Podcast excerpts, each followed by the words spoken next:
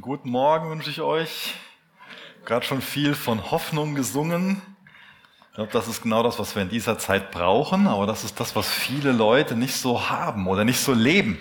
Vielleicht irgendwie für sich ein Stück weit beanspruchen, aber schon so eine Frage, inwieweit leben wir in der Hoffnung, die wir durch unseren Herrn haben. Ja, in 1. Korinther 15 geht es heute Morgen weiter. Das ist ja dieses große Kapitel von Paulus, wo es um Themen rund um die Auferstehung geht.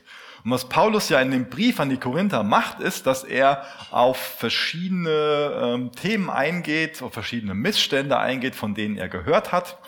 Und dass er auf der anderen Seite auch viele Fragen beantwortet. Und so eine Frage, die die Leute damals bewegt hat, war, wie werden die Toten denn auferweckt? Aber ich weiß nicht, ob das wirklich so eine Frage war oder ob das eher so eine Art war, sich darüber lustig zu machen. Ja? Wie soll das denn vonstatten gehen? Tote werden auferweckt? Was? Schalt mal einen Verstand ein. Guck mal. Was nimmst du um dich herum wahr? Tote werden auferweckt? Ich denke, das war eher so ein bisschen ähm, Ironie, ein bisschen Sarkasmus in diesen Fragen. Aber der Paulus geht darauf ein und beantwortet die. Er erklärt uns, dass diejenigen, die Jesus lieben, diejenigen, die sich mit ihm identifizieren, die rettenden Glauben haben, dass die eines Tages einen neuen Körper bekommen, auferweckt werden zum Leben. Er beschreibt uns also diese ewige Hoffnung, die wir haben werden. Ich weiß nicht, wie du heute Morgen so aus dem Bett gekommen bist, ähm, du einfach so quietschlebendig aufgewacht bist oder ob du irgendwie schon deinen Körper wahrgenommen hast. Aber ich glaube, dass ähm, wenn ich das euch jetzt anbieten würde oder anbieten könnte, einen, einen verherrlichten Körper zu bekommen von jetzt auf gleich, da würden wahrscheinlich die meisten von uns laut Hurra schreien. Ich meine, ich bin dann immer 40 und ich denke schon ab und zu so, wie soll das weitergehen? Gell? Ähm, gibt schon mal so Problemchen, die unser Körper hat. Aber es wird viel mehr sein als ein verherrlichter Körper. Es wird auch ein verherrlichtes Inneres sein und ein Leben in einer, in einer wunderbaren Umgebung. Und das macht uns Paulus klar, dass wir nicht irgendwie einfach nur da so ja, davon fantasieren sollen, davon träumen sollen und dann irgendwie in der Zukunft leben, sondern dass wir, weil wir diese Zukunft kennen, einfach in der Gegenwart verändert leben. Und das ist unser Gebet für heute Morgen, dass wir dazu ermutigt werden, dass wir, weil wir diese Hoffnung haben, weil wir diese Zukunft vor unserem inneren Auge sehen, in der Gegenwart einfach als Salz und Licht, als Hoffnungsbringer und als Menschen, die auch Frieden bringen, die das Evangelium, die die gute Nachricht bringen, in der Gegenwart leben. Herr Vater, dazu laden wir dich ein, dass du das in unseren Herzen tust. Du weißt, worauf, worauf wir gerade irgendwie unsere Hoffnung setzen oder wodurch wir uns Frieden erhoffen, wodurch wir uns das erhoffen, vor dir bestehen zu können, gerecht werden zu können. Ich danke dir, dass du deinen Sohn Jesus gesandt hast, dass Jesus Mensch geworden ist und ein vollkommenes, sündloses Leben gelebt hat und stellvertretend für uns am Kreuz gestorben ist und auferstanden ist und uns auch zeigt, was es bedeutet, einen Auferstehungskörper zu haben. Ich danke dir, dass Jesus jetzt zur Rechten von dir sitzt und für uns betet. Ich danke dir für die Zukunft, für die Hoffnung, die wir durch dich haben, die nicht nur Wunschdenken ist, sondern die feststeht, die du erfüllen wirst. Und ich bitte dich, dass diese wunderbare Zukunft, die vor uns liegt, dass die uns dazu ermutigt, dazu herausfordert, einfach in der Gegenwart wirklich ein Leben zu leben, was sich, was sich lohnt, was auf dich ausgerichtet ist, was von Hoffnung, was von Friede bestimmt ist, was davon bestimmt ist, dass wir gute Nachricht über dich verbreiten, das Evangelium. Wir laden dich ein, deinen Geist, dass er uns dient, dass wir durch dich mehr von Hoffnung und von Frieden und von Liebe durchdrungen werden und Menschen sind, die genau dafür leben und das verbreiten, Herr. Amen. Wir lesen zuallererst einen längeren Abschnitt in Gottes Wort, 1. Korinther 15 ab Vers 35 und ich lese aus der neuen Genfer Übersetzung. 1. Korinther 15, Vers 35. Aber, wird mir jemand entgegenhalten, wie soll die Auferstehung der Toten denn von sich gehen? Mit was für einem Körper werden sie aus ihren Gräbern kommen? Wer so redet, weiß nicht, was er sagt. Wenn du Getreide aussäst, muss die Saat doch auch zuerst sterben, ehe neues Leben daraus entsteht. Und was du säst, Weizen oder sonst eine Getreideart, hat nicht das Aussehen der zukünftigen Pflanze. Es sind Samenkörner und weiter nichts. Aber wenn der Same dann aufgeht und zur Pflanze wird, dann bekommt er eine neue Gestalt. Die Gestalt, die ihm von Gott bestimmt ist. Und aus jeder Samenart lässt Gott eine andere Pflanze entstehen. Bei den Lebewesen ist es genauso. Der menschliche Körper ist anders als der von Tieren, der Körper von Vögeln anders als der von Fischen. Außerdem gibt es nicht nur auf der Erde Körper, es gibt auch Körper am Himmel und deren Schönheit ist von ganz anderer Art als die der irdischen Körper. Bei den Himmelskörpern gibt es auch wieder Unterschiede. Das Leuchten der Sonne ist anders als das Leuchten des Mondes. Das Mondlicht ist anders als der Glanz der Sterne. Und selbst die Sterne unterscheiden sich in ihrer Leuchtkraft voneinander. Entsprechend verhält es sich mit der Auferstehung der Toten. Der menschliche Körper ist wie ein Samenkorn, das in die Erde gelegt wird. Erst ist er vergänglich, aber wenn er dann auferweckt wird, ist er unvergänglich. Erst ist er unansehnlich, dann aber erfüllt von Gottes Herrlichkeit. Erst ist er schwach, dann voller Kraft. In die Erde gelegt wird ein irdischer Körper. Auferweckt wird ein Körper, der durch Gottes Geist erneuert ist. Genauso wie es einen irdischen Körper gibt, gibt es auch einen, der durch Gottes Geist, einen durch Gottes Geist erneuerten Körper. Dasselbe zeigt ein Vergleich zwischen Adam und Christus. Unser jetziger Körper entspricht dem, den Adam, der erste Mensch, bekam, als Gott ihn, wie die Schrift sagt, zu einem lebendigen Wesen machte. Unser künftiger Körper hingegen entspricht dem, den Christus, der letzte Adam, bei seiner Auferstehung bekam. Christus, der uns durch seinen Geist lebendig macht. Aber wohlgemerkt, nicht die durch Gottes Geist erneuerte Ordnung ist zuerst da, sondern die irdische Ordnung. Die andere kommt erst danach. Der erste Adam war aus dem Staub der Erde gemacht, der zweite Adam hat seinen Ursprung im Himmel. So wie der irdische Adam beschaffen war, sind alle beschaffen, die zur Erde gehören.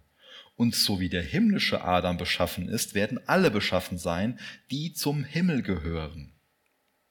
Genauso wie wir jetzt das Abbild des irdischen Adams sind, werden wir einmal das Abbild des himmlischen Adams sein. Eines müsst ihr wissen, Geschwister. Mit einem Körper aus Fleisch und Blut können wir nicht an Gottes Reich teilhaben, dem Erbe, das er für uns bereithält. Das Vergängliche hat keinen Anteil an dem, was unvergänglich ist. Also systematisch so dass beides gegenübergestellt, dieses Vergängliche und das Unvergängliche. Wir leben ja jetzt nicht in dem Zustand, den Gott eigentlich für uns vorgesehen hat. Denn Gott hat uns gemeint. Genesis in 1. Mose 1 und 2 nachlesen, ähm, wie er uns geschaffen hat, was er uns für einen Auftrag gegeben hat.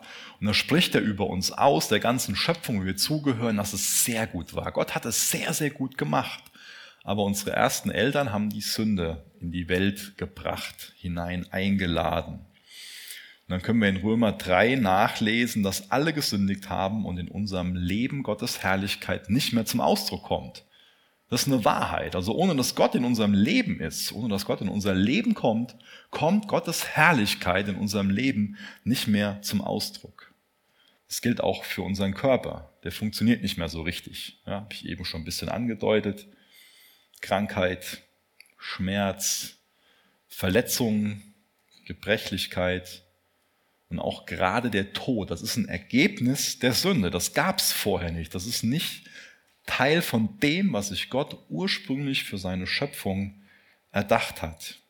Und die ganze Frage ist jetzt, wie kommen wir wieder von dem Zustand, in dem wir jetzt leben, unter dem wir jetzt auch seufzen, unter dem wir jetzt leiden, wie können wir den Zustand loswerden und wieder zu dem Zustand zurückkommen, dass Gottes Herrlichkeit wieder durch unser Leben zum Ausdruck kommt?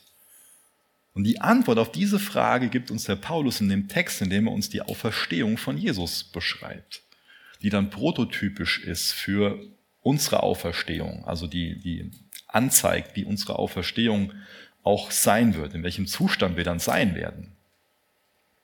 Und das war ein Thema, wo sich die griechischen Philosophen total drüber lustig gemacht haben. Also die hatten schon den Glauben an ähm, in Zukunft, an Leben nach dem Tod, aber die hatten nur das Denken, das wird in irgendwas für einer Geistform sein, also nicht klar definiert und, und irgendwie einfach nur so ein, ja schon so ein Stück seelisches Leben, aber nur was, was, was sehr ja, bizarr ist.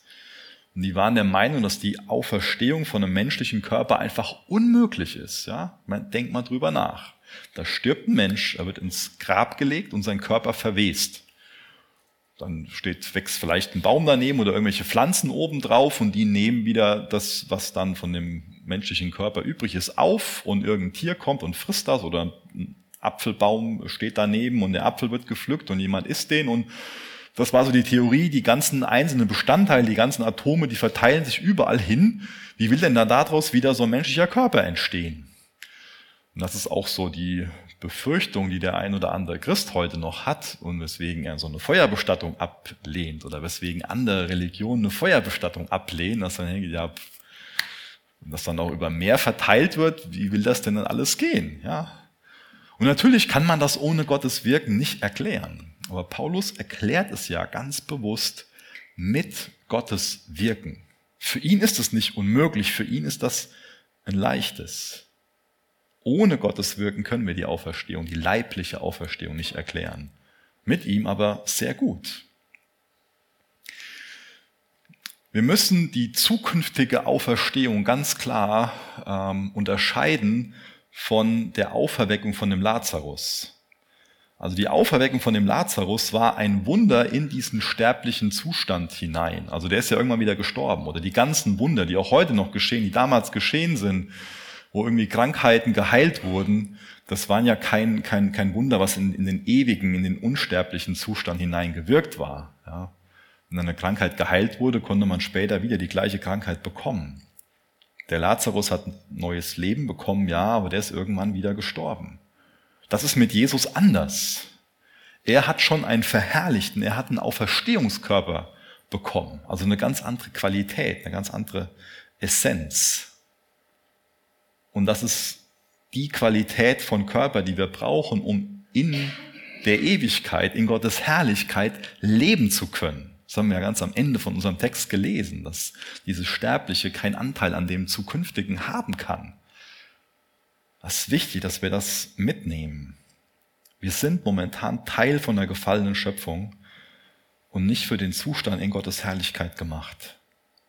Fleisch und Blut können das Reich Gottes nicht erben, haben wir gelesen.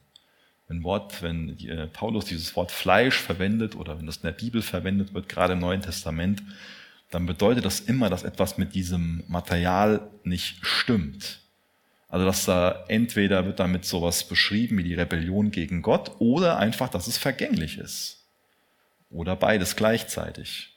Also das gegenwärtige Fleisch und Blut, unser Körper wird vergehen und Verfall ist nicht Teil von Gottes neuer Welt. Deswegen müssen wir also umgestaltet werden. Also so wie wir im Moment sind, können wir nicht Teil von Gottes neuer Welt sein. Im Moment sind wir Menschen aus vergänglichem Material, aus Material, was irgendwann verrotten wird. Und wir müssen in unvergängliches Material, in Material, was nicht verrottet, verwandelt werden. Jetzt könnte man irgendwie so ein Bild verwenden, dass ähm, keiner von uns, ähm, hoffentlich keiner von uns mit dreckigen Klamotten irgendwie zum besten Kumpel auf die Hochzeit gehen würde, sondern da ziehen wir uns alle anders an, ähm, putzen uns einfach heraus, gehen da schick hin, um das einfach auch zu würdigen, zu feiern. Ähm, aber das wird ja nur was Äußeres beschreiben. Es geht nicht nur darum, dass wir irgendwie äußerlich ein bisschen anders aussehen müssen, um in Gottes Gegenwart so bestehen zu können. Es geht nicht nur um unser äußeres Erscheinungsbild, sondern es geht wirklich auch um unser Inneres, um unser Herz. Dass wir einfach ganz neu gemacht werden müssen. Und die Verderbnis von unserem Herz, die zeigt sich einfach in unserem Körper. Dass der auch Schwächen hat, dass der Probleme mit sich bringt, dass er viel Leid verursachen kann. Und was Paulus gegenüberstellt, ist, dass aus Verderbnis Unvergänglichkeit wird. Meine, wir kennen jetzt Dinge, die sehr hochwertig sind und die sehr, sehr lange halten. Aber Unvergänglichkeit, das passt noch gar nicht in unseren Kopf, weil wir nur Endlichkeit kennen. weil das eine Dimension ist, der wir momentan noch unterworfen sind. Also wenn du denkst, du kannst dir das vorstellen, was Unvergänglichkeit bedeutet, es geht gar nicht. Das kannst du nicht denken. Dein Denken ist dem unterworfen. Aber aus Verderbnis wird Unvergänglichkeit werden. Und aus Scham wird Ehre werden. Jeder von uns empfindet Scham, wenn er sich das eingesteht, weil wir wissen, dass wir nicht für den Tod geschaffen sind, weil wir wissen, dass wir dazu geschaffen sind, anders zu leben. Aber aus Scham wird Ehre werden. Aus Schwäche wird Macht werden, haben wir gelesen. Und das ist ein Zustand, den Paulus hier beschreibt, der sich praktisch unserem Verständnis entzieht, den er quasi gar nicht beschreiben kann. Also was Paulus versucht in diesem 15. Kapitel, ist so dieses Unbeschreibliche in Worte zu fassen, zu beschreiben. An sich geht's gar nicht. Also er kann es nur so ein bisschen, bisschen äh, so eine kleine Skizze machen wo wir natürlich als Menschen, die wir dann auch so ein bisschen Sensationsgier oder auch vielleicht eine jede Menge Sensationsgier mitbringen, wo wir vielleicht äh, dazu versucht sind, dem Ganzen mehr Details zu entlocken, die wir eigentlich erfassen können und vor allen Dingen, wie auch in Gottes Wort beschrieben sind. Und ich glaube, wenn wir das ernst nehmen, was in Gottes Wort steht und dann nicht mehr reindeuten, als da ist, ähm, dann haben wir schon genug, was uns in der jetzigen Zeit einfach so viel Hoffnung und Zuversicht bringt. Das heißt, wir sollten uns nicht dazu hinreißen lassen, da irgendwie zu spekulieren und zu versuchen, irgendwas zu verstehen, ähm, was wir gar nicht verstehen können. Denn wir werden dann auch nicht mehr an Raum und Zeit gebunden sein. Und das können wir nicht verstehen. Ja? Wir können nur so denken, dass wir mit dem Auto von A nach B fahren oder irgendwie eine Strecke und Zeit und so. Und das, das nicht mehr an, an gewisse Naturgesetze gebunden zu sein, nicht mehr an Raum und Zeit gebunden zu sein, dass diese Dimension wegfällt, denkt da mal drüber nach. Da platzt dir der Kopf. Das geht nicht. Es passt nicht in unser Denken. Weil wir momentan noch einfach an diese Dimension gebunden sind. So können wir jetzt noch nicht denken. Aber was der Paulus macht, er verwendet verschiedene Bilder. Ja? Wenn Gott dazu in der Lage ist, so die Frau aus der Rippe des Mannes zu machen, dann ist er doch dazu genauso in der Lage. Wenn Gott dazu in der Lage ist, so ein kleines Samenkorn zu erschaffen, was dann in die Erde ähm, gepflanzt wird, was dann stirbt, dass dann da eine Pflanze draus hervorkommt, dann kann er doch auch das Gleiche mit uns in Bezug auf die Auferstehung machen. Dann kann er uns doch genau unseren jetzigen sterblichen Körper genau wie so ein wie so ein Same sehen, wo dann in der Zukunft was Herrliches draus wird. Und wenn Gott in der Lage ist, so ähm, Tieren und, und Menschen und unterschiedliche Körper zu geben oder auch Himmelskörper zu schaffen, die unterschiedliche Beschaffenheiten haben, ist er genauso gut dazu in der Lage, uns in Zukunft so einen verherrlichten Körper zu geben. Das kann er. Also die Auferstehung ist das Werk Gottes des Schöpfers. Und die ist vielmehr eine Verwandlung, nicht eine Wiederbelebung. Und da ist, bekommen wir so ein paar Hinweise durch den auferstandenen Jesus. Er war also in der Lage, sich schnell von einem Ort zum anderen zu bewegen, durch verschlossene Türen zu gehen. Er ist auch in der Lage gewesen, Nahrung zu sich zu nehmen. Wir lesen nicht davon, dass er Nahrung zu sich nehmen musste, aber er konnte es. Die Jünger konnten ihn berühren und fühlen und die konnten ihn auch wiedererkennen. Also da können wir schon mal das ein oder andere durch ableiten, dass also auch wir wieder alte Bekannte erkennen werden. Ich denke, manch einer von uns fühlt sich körperlich ziemlich schwach. Wir stehen dann morgens so auf und denken uns, wir haben einfach nicht mehr die Kraft, die wir mal so hatten. Habe ich schon den zweiten oder dritten Espresso getrunken und irgendwie wird's immer noch nichts. Einfach nicht mehr die Energie, die ich mal hatte. Vielleicht kämpfen einige von euch mit chronischen Krankheiten, chronischen Schmerzen. Und alles das ist ein Hinweis darauf, dass wir einen vergänglichen Körper haben. Immer schwächer und gebrechlicher werden, im Normalfall. Das wäre doch großartig, wenn wir irgendwann keine Ärzte mehr brauchen, oder? Wenn es die einfach nicht mehr geben muss. In unserem Leben dreht sich ja meine, vor allen Dingen gerade viel darum, so wie wir gesund bleiben können oder wieder, versund, wieder gesund werden können. Es dreht sich viel um medizinische Versorgung, aber im Reich Gottes wird es keine medizinische Versorgung geben. Da gibt's keine Krücken, da gibt's keinen Rollstuhl. Da ist der ganze Fluch einfach weg. Jetzt geht's in vielen Ländern, so bei uns wahrscheinlich eher weniger, aber in vielen anderen Ländern geht's darum, wie man sauberes Trinkwasser bekommt. Es geht darum, was das richtige Medikament ist. Naturheilkunde, Ernährungsberater, Personal Trainer, weil wir, wir lieben Ärzte, aber am liebsten haben wir es, wenn wir sie nicht brauchen. Wir schätzen das, wenn eine Apotheke Notdienst hat und man hinkommen kann, um dann irgendwie ein Medikament zu holen. Aber wie wunderbar, dass wir nach vorne gucken dürfen, wissen dürfen, es wird diesen Tag geben, da brauchen wir keine Krankenschwestern, keine Krankenpfleger mehr. Da gibt's keine, keine Pflege mehr als, als Begriff. Da brauchen wir keine Apotheken mehr. Da wird jeder Medizinschrank leer sein. Da ist das Wasser sauber, da ist die Luft rein, da ist das Essen gesund und der Körper funktioniert und weiß nicht mehr, was Schwäche ist. Kein Tod, keine Krankheit. Aber das ist nicht im Hier und Jetzt der Fall. Das ist was Zukünftiges.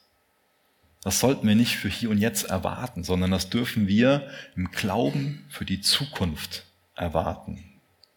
Wir werden also diesen, so einen Körper bekommen, wie Jesus ihn bekommen hat, durch seine leibliche Auferstehung. Und ich glaube, in dem Moment, dann werden wir alle laut verkünden, durch seine Striemen sind wir geheilt worden. Das ist ja ein Zitat aus ähm, Isaiah 53, wo ähm, jetzt schon der ein oder andere drauf pocht so. Durch seine Striemen bin ich geheilt worden. Das hat erst diese zukünftige Bedeutung. Erst dann, wenn wir diesen Auferstehungsleib bekommen, wenn wir alle laufen und springen, wir werden lachen und uns einfach nur freuen. Und dann wird die letzte Träne von unserem Auge abgewischt sein. Also wir glauben absolut an die vollständige Heilung von allen Kindern Gottes. Aber die Heilung wird erst vollständig durch diesen auferweckten neuen Körper geschehen. Und das alles ist möglich geworden durch Jesus, der die Herrlichkeit, die er bei seinem Vater hatte, verlassen hat, Mensch geworden ist und ein vollkommenes Leben auf dieser Erde gelebt hat. Der bereit war, Leiden auf sich zu nehmen, der nicht von Leid weggelaufen ist, sondern der genau bereit war, für dich und für mich diese Leiden auf sich zu nehmen, um ein vollkommenes Opfer am Kreuz zu bringen und dann neues Leben zu bekommen, dann neuen verherrlichten Körper zu bekommen aufzufahren zu seinem Vater in den Himmel und dadurch einfach uns es möglich zu machen, dass dasselbe, was mit ihm passiert ist, auch für uns möglich ist. Dadurch den, den Fluch, den Tod zu besiegen, das Böse zu besiegen. Wenn du also jemals für dich so gedacht hast, ich wünschte, es würde keine Kriege geben. Ich wünschte, es würde keinen Hunger geben. Ich wünschte, es würde keine Krankheiten geben. Wenn dich das schon mal gestresst hat, dass viele Menschen darunter leiden, dass sie kein sauberes Trinkwasser haben oder dass äh, es viele AIDS-Weisen gibt. Wenn dein Herz davon schon mal bewegt war und du darüber einen Schmerz gefühlt hast und du dich danach gesehnt hast, dass der Zustand weg ist, hast du dich eigentlich nach einem Zustand gesehnt, dass Jesus Christus Herr über alles ist. Ob du das wahrhaben willst oder nicht. Du hast dich nach dem Zustand gesehen, dass es keine Sünde mehr gibt, dass die Sünde von der ganzen Welt weggenommen wird, dass die Auswirkungen von dem Fluch aufgehoben werden. Und das kann nur durch Jesus Christus geschehen. Und das wird ultimativ durch ihn geschehen. Darauf leben wir zu. Die Frage ist nur, ob du darauf vertraust, dass es geschehen wird. Ob du das im Glauben als Geschenk annimmst was dir Jesus anbietet. Jesus bietet diesen Tausch an. Du darfst ihm deine Schuld geben und er will dir seine Gnade geben. Er will Herr über dein Leben sein. Er will dein Retter sein. Aber du bist die Person, die das entscheidet ähm, im Glauben, die das ablehnt oder die das annimmt. Er hat da beschrieben mit diesem ersten und dem letzten Adam, der Paulus, und wir sind alle von Natur aus beschaffen wie der erste Adam. Also wir haben einen Körper aus Fleisch und Blut, der vergänglich ist. Aber durch den Glauben bekommen wir zukünftig einen Körper, der beschaffen ist wie der von dem letzten Adam, von Jesus, nach seiner Auferstehung. Das bietet er uns an. Wie gehst du damit um? Nimmst du das im Glauben an oder lehnst du das ab? Das ist eine wichtige Frage, eine alles entscheidende Frage. Ich lese mal in Vers 51 weiter.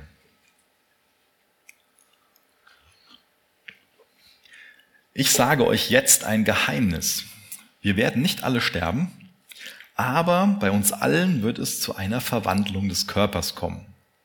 In einem einzigen Augenblick wird das geschehen, und zwar dann, wenn vom Himmel her die Posaune zu hören ist, die das Ende der Zeit ankündigt.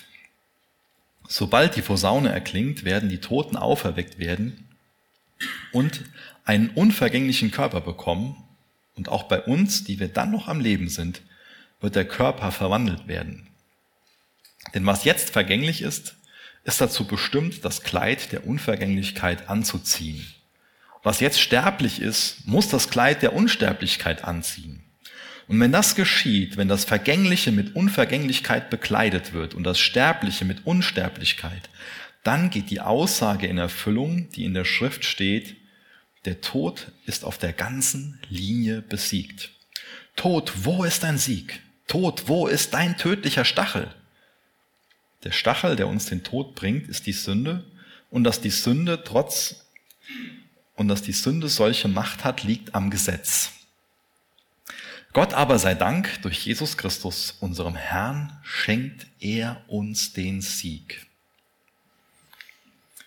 Also neben dieser Frage, wie das denn geschehen soll und, und wie dieser Körper dann funktioniert, der Auferstehungskörper, ist natürlich die große Frage, die im Raum steht, wann wird das denn geschehen? Ja, also wann geschieht das und wie geschieht das? Er beschreibt, dass Jesus Christus wiederkommt, dass das unsere große Hoffnung ist, dass wir dafür bereit sein sollen. Aber wir wissen nicht, wann das geschieht. Das kann heute noch sein, und es kann noch lange dauern, bis Jesus wiederkommt. Und so genauso sollen wir leben. Wir sollen so leben, dass wir bereit sind, dass Jesus gerade jetzt wiederkommen kann. Und wir sollen einen langen Atem haben. Wir sollen durchhalten, standhaft darin sein, wenn wir gleich noch lesen, diesen guten Werken uns Jesus hinzugeben, auf ihn ausgerichtet zu leben. Bereit sein, noch lange durchzuhalten, noch lange im Glauben zu leben. Er schreibt hier, wir werden nicht alle sterben, aber bei uns allen wird es zu einer Verwandlung des Körpers kommen. Also er beschreibt hier alle Christen, die jemals gelebt haben und drückt dadurch auch aus, dass die letzte Generation von Christen, dass die nicht sterben wird, sondern dass die, wenn Jesus wiederkommt, in einem Augenblick verwandelt werden.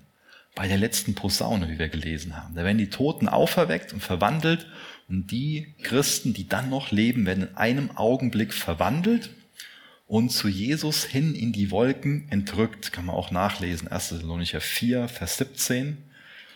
Und dann Jesus also so bei seiner Ankunft begegnen und mit ihm in sein, ihm dann in sein königliches Reich begleiten.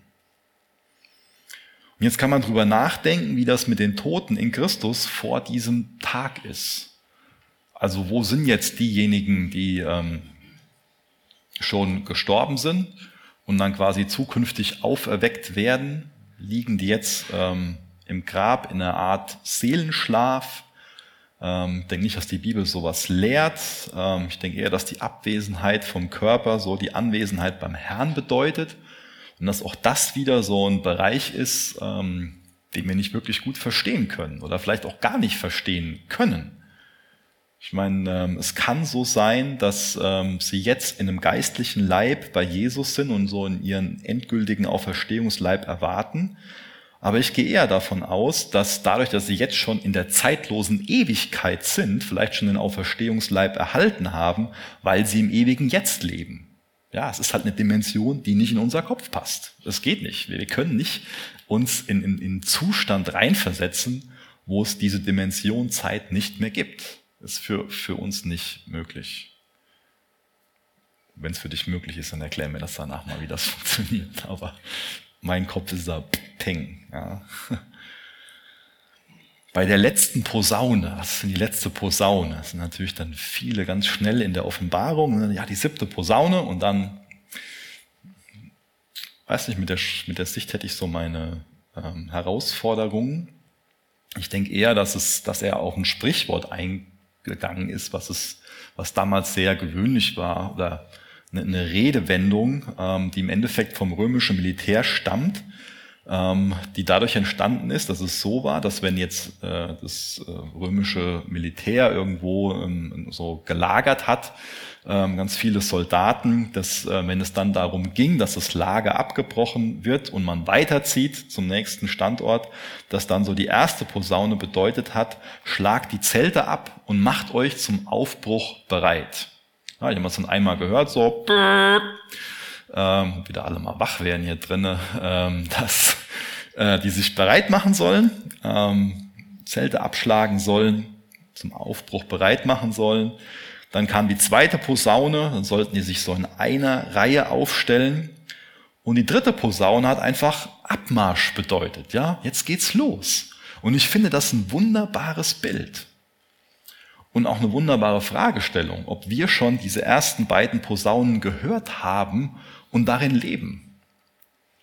Beim letzten Mal ging es ja viel darum, in der letzten Predigt, im letzten Abschnitt vor, vor dem Abschnitt, Vers 34, äh, wo wir heute angefangen haben, ähm, dass ähm, ja, wir auch sehr gut darin sein können, uns so in, in einfach ein, ein irdisches Leben ähm, im Hier und Jetzt in einer Art und Weise zu verwickeln, dass wir leben, als ob es Gott gar nicht geben würde, als ob es diese zukünftige Auferstehung gar nicht geben würde, dass wir unser Herz einfach ähm, an viel Materielles hängen und, und, und ganz viel einfach nur Arbeit im Sinn haben oder was auch immer, irgendwas, so einfach nur, wie der Prediger das in diesen Worten beschreibt, ein Leben unter der Sonne führen, so, ja, also ohne mit Gott zu rechnen, ohne auf Gott hin zu leben so können wir auch uns als, als Christen darin irgendwie verwickeln und nur noch materiellen Besitz oder, oder auch nur noch uns selbst irgendwie im, im Sinn haben.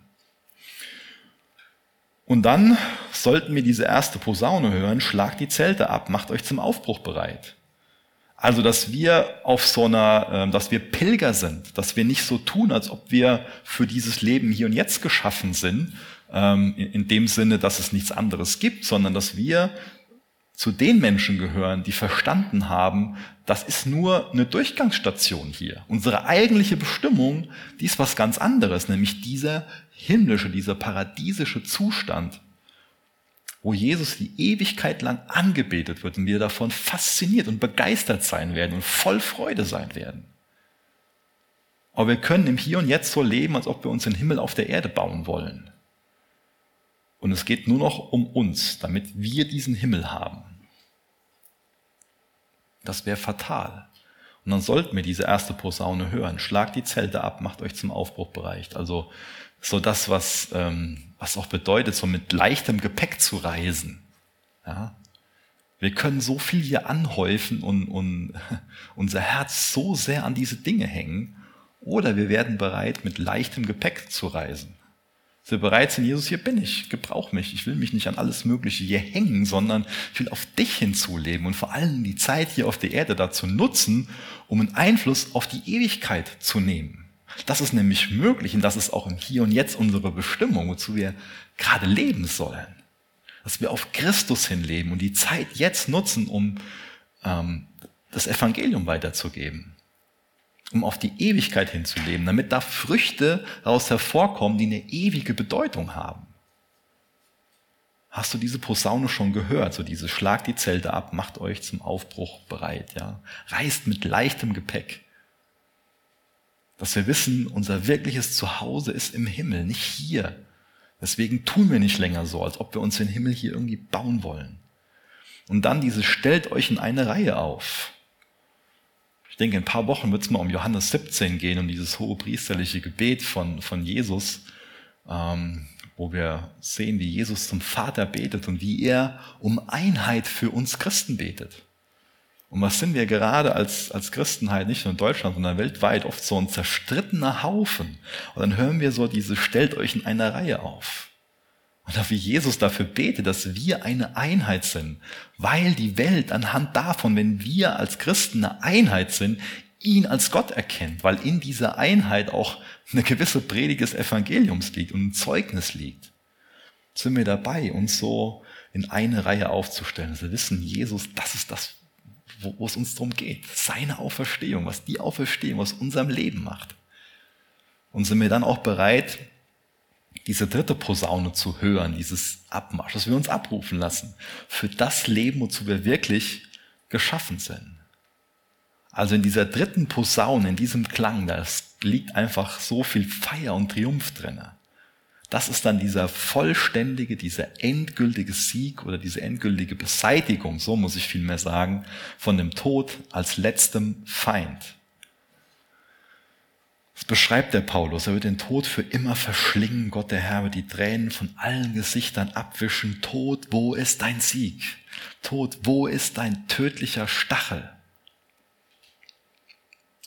Der Stachel des Todes für jemanden, der Jesus nicht kennt, für jemanden, der Jesus nicht liebt, das ist nicht, dass er stirbt, sondern dass er dann vor einem Gericht steht und dass er da vor dem Richter der Leben und der Toten steht und das Urteil für seine Sünden empfangen muss. Da erklären muss, wie er vor Gott bestehen will. Das ist dieser Stachel des Todes. Und da können nur diejenigen die richtige Antwort geben, die Jesus kennen, die Jesus lieben, die sagen können, Jesus hat für mich diesen Preis bezahlt. Er ist meine Gerechtigkeit und diese Gnade habe ich angenommen. Das ist die Art, vor diesem Richter zu bestehen. Und für diejenigen, die das nicht, die diese Antwort nicht geben können, und geben wollen vielmehr. Für die bleibt nur die Auferstehung in, in die Verdammnis, in die Trennung von Gott. Der Stachel, der uns den Tod bringt, ist die Sünde. Und dass die Sünde solche Macht hat, liegt am Gesetz. Die Bibel beschreibt das Gesetz als heilig, als gerecht und als gut. Aber es verdammt durch seine Anforderungen alle Menschen weil es kein Mensch wirklich vollkommen halten kann. Also das Gesetz macht so diese Realität und die Schwere der Sünde deutlich, weil es aufzeigt, dass wir alle Gesetzesübertreter sind. Ich weiß nicht, wie es dir geht, wenn du irgendwo ein Schild äh, siehst, wo betreten verboten draufsteht. Ähm, ich lese dann nicht so, Michael, hier darfst du nicht hinkommen, sondern ich lese dann eher so, ja, so eine Einladung, ein Abenteuer zu erleben. Gell? Das ist irgendwie in uns Menschen vielleicht so drinne. Gell? Hätte ich jetzt lieber von meinen Kindern gesagt, dass es bei denen nur so ist, aber das ist ja bei mir genauso. Da ist so ein, so ein gewisser Reiz, der davon ausgeht. Also das Gesetz ist uns gegeben, damit uns klar wird, dass wir Gesetzesübertreter sind. Dass die Sünde uns oft ziemlich im, im Griff hat, dass wir uns oft davon bestimmen lassen. Das ist auf der einen Seite Fluch, auf der anderen Seite Segen. Weil wir müssen das erkennen, dass wir Gesetzesübertreter sind, um dann auch erkennen zu können, dass wir Rettung nötig haben. Das verstehen ja viele Menschen für sich gar nicht oder lehnen Menschen für sich ab. Wozu brauche ich denn Rettung? Ja? Wozu brauche ich denn Hilfe? Wozu brauche ich denn einen Erretter, wenn ich von mir selbst denke, dass ich kein Problem habe mit Sünde, mit Gesetzesübertretung? Ich meine, es will doch niemand von uns, dass wir Teil von dieser Sterblichkeit, dass wir irgendwas Negatives, dass wir irgendwie Schuld mit in diesen herrlichen Zustand, den wir uns gerade versuchen vorzustellen, hineinnehmen können.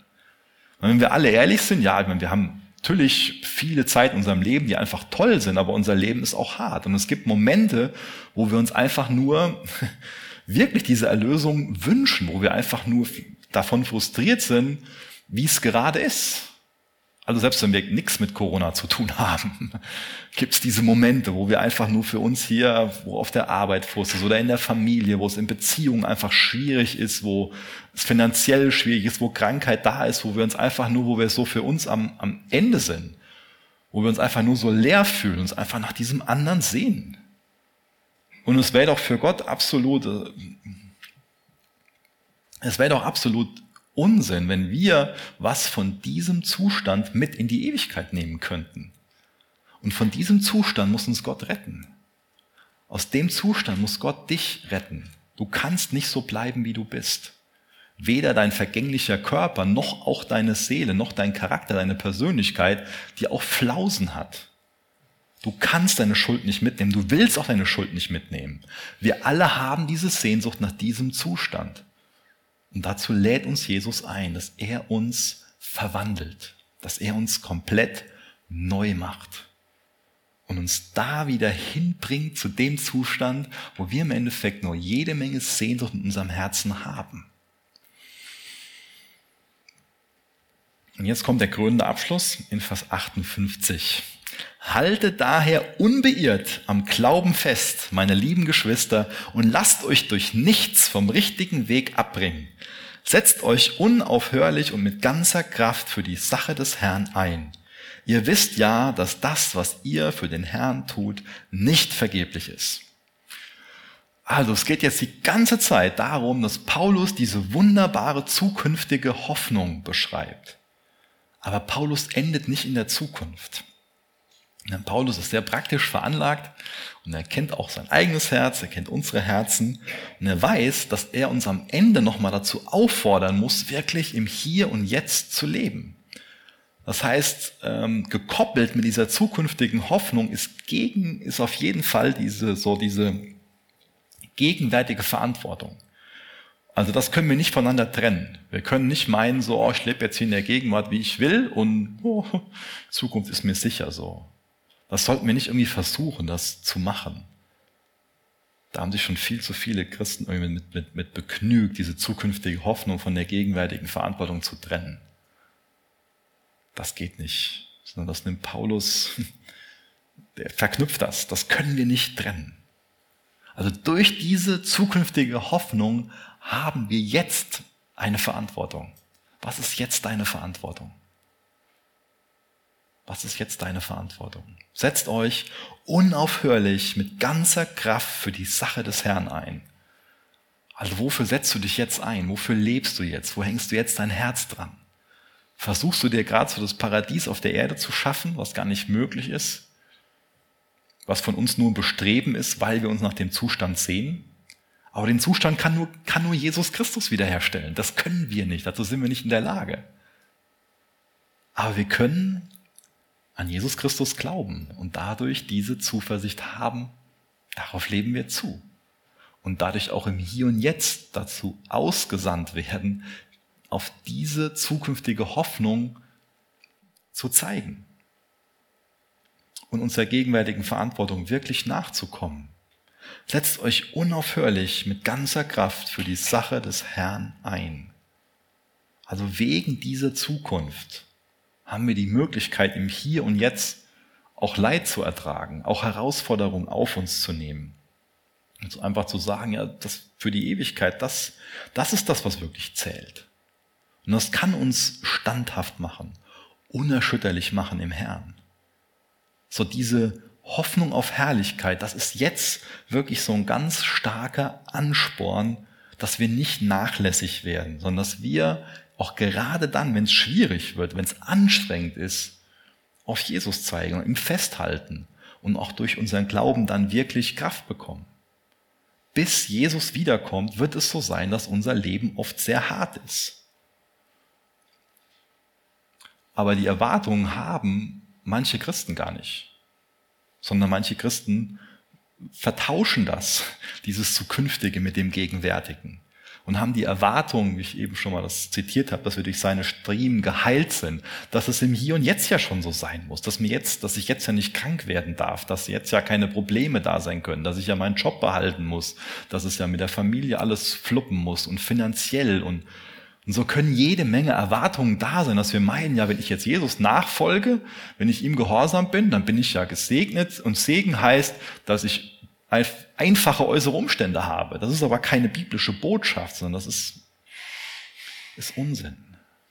Und gerade dann, wenn es für uns herausfordernd wird, gerade dann, wenn unser Leben so aus den, ja, scheint aus den Fugen zu geraten, dann können wir uns natürlich denken, so, ja, pff, Jesus, warum passiert mir das? Ich dachte, du wärst gut. Ich dachte ja, du liebst mich. Vater, ich dachte, du hättest gute Dinge für deine Kinder im Sinn. Wo bist du denn jetzt als guter Vater? Und dann lesen wir hier, bleib standhaft, lasst euch durch nichts beirren. Ich glaube, wir brauchen Jesus gerade dann am allermeisten, wenn wir verletzt sind. Wenn wir uns vielleicht auch von anderen im Stich gelassen fühlen, verraten fühlen. Wenn es da irgendwas gibt in unserem Leben, wodurch wir auch vielleicht von Gott enttäuscht sind, das sind gerade die Momente, wo wir Jesus am allermeisten brauchen. Und wo wir uns dann dazu durchringen sollten, dazu durchkämpfen dürfen, im Gebet auch, dass wir Jesus als denjenigen sehen, der auch unsere Schwachheit versteht. Dass wir uns daran erfreuen dürfen, er war bereit, Mensch zu werden. Und er ist vertraut mit Leid. Es ist nicht so, dass er als Gott nicht vertraut mit Leid ist, sondern Jesus war bereit, selbst Leid auf sich zu nehmen. Mehr Leid, als wir jemals ertragen müssen in unserem Leben. Und er versteht uns, er, er versteht uns, er ist da für uns.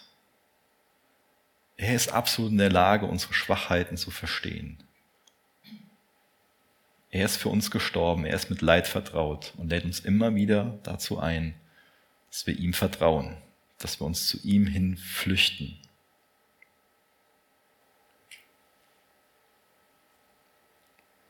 Wohin flüchtest du dich? Welche Erwartung hast du an ihn für das Hier und Jetzt? Es ist so problematisch, wenn wir meinen, dass uns Jesus jetzt schon den Himmel auf der Erde versprochen hat. Wenn wir diese Einstellung haben, ja, Jesus hat mir jetzt ja ein einfaches Leben versprochen. Jesus hat uns kein einfaches Leben versprochen. Er hat uns das gesagt, dass wir das, dass wir ähm, das ähm, berechnen sollen, dass wir das, dass wir, dass wir die Kosten überschlagen sollen. Danke. Wir die Kosten überschlagen sollen, dass wir dazu bereit sein sollen, uns selbst zu sterben. Und das macht keinem Spaß, sich selbst zu sterben. Das ist für uns alle ein schwieriger Prozess. Und auch für die Menschen um uns herum. Bist du dazu bereit? Bist du dazu bereit? Bleib standhaft, lasst euch durch nichts beirren. Wir brauchen also so ein Durchhaltevermögen. Ihr wisst ja, dass das, was ihr für den Herrn tut, nicht vergeblich ist. Puh, da gehe ich schon mal von dem Gegenteil aus. Aber das ist die Wahrheit. Ihr wisst ja, dass das, was ihr für den Herrn tut, nicht vergeblich ist. Selbst wenn dir das gerade so vorkommt, so, dass dein Dienst vergeblich ist, ist die Art und Weise, wie du Gott auf deinem Arbeitsplatz dienst, in deiner Familie dienst, deinen Kindern, deinem Ehepartner, hier in der Gemeinde, wie, wie auch immer dein Dienst aussieht, das, was für den Herrn getan ist, das wird nicht vergeblich sein. Wie Gott das machen wird, wie er das so mit in die Ewigkeit einweben wird, das kann ich dir nicht sagen. Aber ich will dich dazu ermutigen, nicht darauf zu verlassen. Was ist das denn für eine wunderbare Perspektive, dass wir im Hier und Jetzt einfach unserem Herrn dienen dürfen, durch die Art und Weise, wie wir leben, wie wir unseren Mitmenschen begegnen und dass das nicht vergeblich sein wird. Aber zum gleichen Zeitpunkt können wir so viel in unserem Leben einfach nur vergeblich tun, indem wir für Vergängliches leben, indem wir unser Herz an mehr materielle Dinge hängen oder an irgendwelche Erfahrungen, Glücksgefühle, die wir uns hier auf der Erde erkaufen wollen, denen wir hier irgendwie nacheifern. Ihr wisst ja, dass das, was ihr für den Herrn tut, nicht vergeblich ist. Wie denkst du über die Auferstehung von Jesus? Es ist ein Vorbild dafür, wie du in Zukunft sein wirst. Vertraust du auf dieses Opfer, was Jesus für dich am Kreuz gebracht hat? Hast du diesen rettenden Glauben? Will ich echt dazu einladen, da jetzt drüber nachzudenken, wer Jesus für dich ist. Hast du ihn als deinen Herrn und Retter angenommen und lebst du dann auf ihn hin? Lässt du dich dadurch ermutigen, durch dieses, ihr wisst ja, dass das, was ihr für den Herrn tut, dass es nicht vergeblich ist. Wie, wie lebst du? Wie gehst du mit der Auferstehung um? Was macht die Auferstehung aus dir? Ihr dürft gerne noch aufstehen. Ich will noch gerne mit uns beten.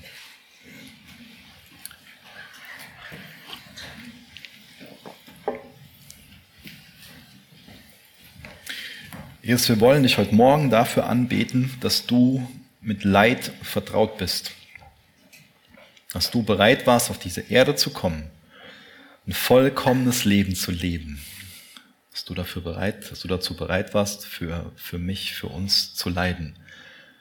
dich verraten hast lassen, verspotten hast lassen, geißeln hast lassen. Und du hast dich ans Kreuz nageln lassen.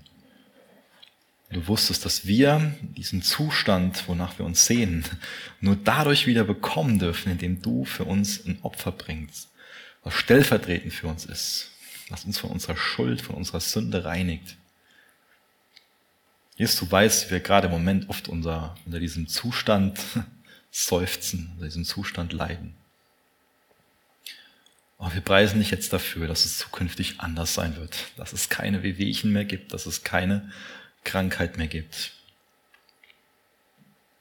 dass es auch keine Charakterflausen mehr geben wird, dass wir nie wieder enttäuscht sein werden, dass wir nie wieder enttäuscht sein werden von anderen, auch nicht von uns selbst, dass es keine, keine Scham mehr gibt, keine Schuld mehr gibt, dass wir keine Ärzte mehr brauchen und auch sonst nichts Medizinisches.